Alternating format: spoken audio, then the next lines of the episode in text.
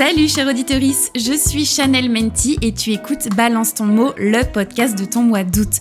Pendant 31 jours, je vais définir 31 mots ou expressions issus du vocabulaire féministe. Et au livre sur le bretzel, je fais matcher à chaque fois une reco culturelle. Livres, séries, BD, films, musique, documentaire, de quoi occuper tes longues soirées caniculaires. Installe-toi bien confortablement sur ton transat ou ton strapontin de métro et c'est parti pour 5 minutes de féminisme à la sauce pop culture.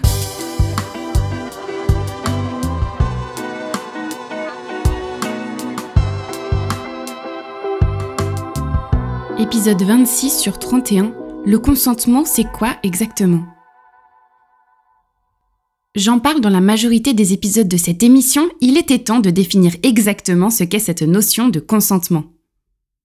Finalement, c'est une notion qui est assez simple. Le consentement, c'est le fait de donner son accord à une action ou un projet. Pourtant, dans l'intégralité des faits de violence, harcèlement et agression, tout part de là.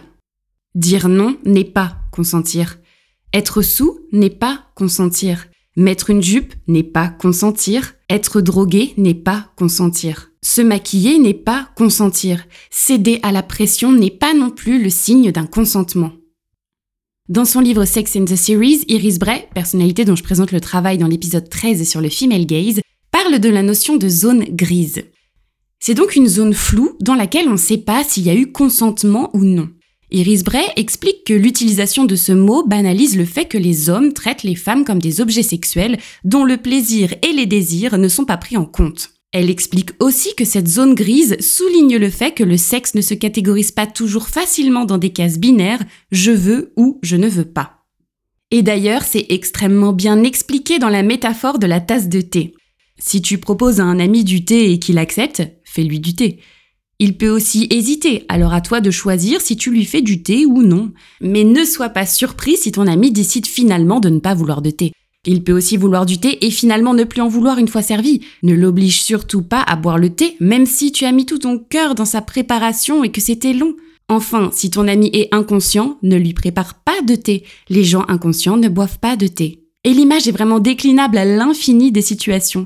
Toutes les situations sont possibles, c'est pourquoi il faut rester à l'écoute de la personne avec qui tu souhaites avoir une relation sexuelle. Une série qui pose la question du consentement, c'est 13 Reasons Why, la série Netflix produite par Selena Gomez. Le pitch est dans le titre. Un jour, Anna, une adolescente, met fin à ses jours. Elle laisse derrière elle 13 cassettes, chacune d'entre elles est adressée à une personne, celle qu'elle tient responsable de sa mort. C'est pas du tout une série légère et joyeuse, je vais pas vous le cacher. Elle est pourtant nécessaire car elle aborde des thèmes fondamentaux comme le consentement, le harcèlement, l'addiction. Malgré les controverses, j'ai le sentiment que cette série traite justement de ces problématiques. Pour réfléchir à la question du consentement, je vous conseille Certain Reason Why.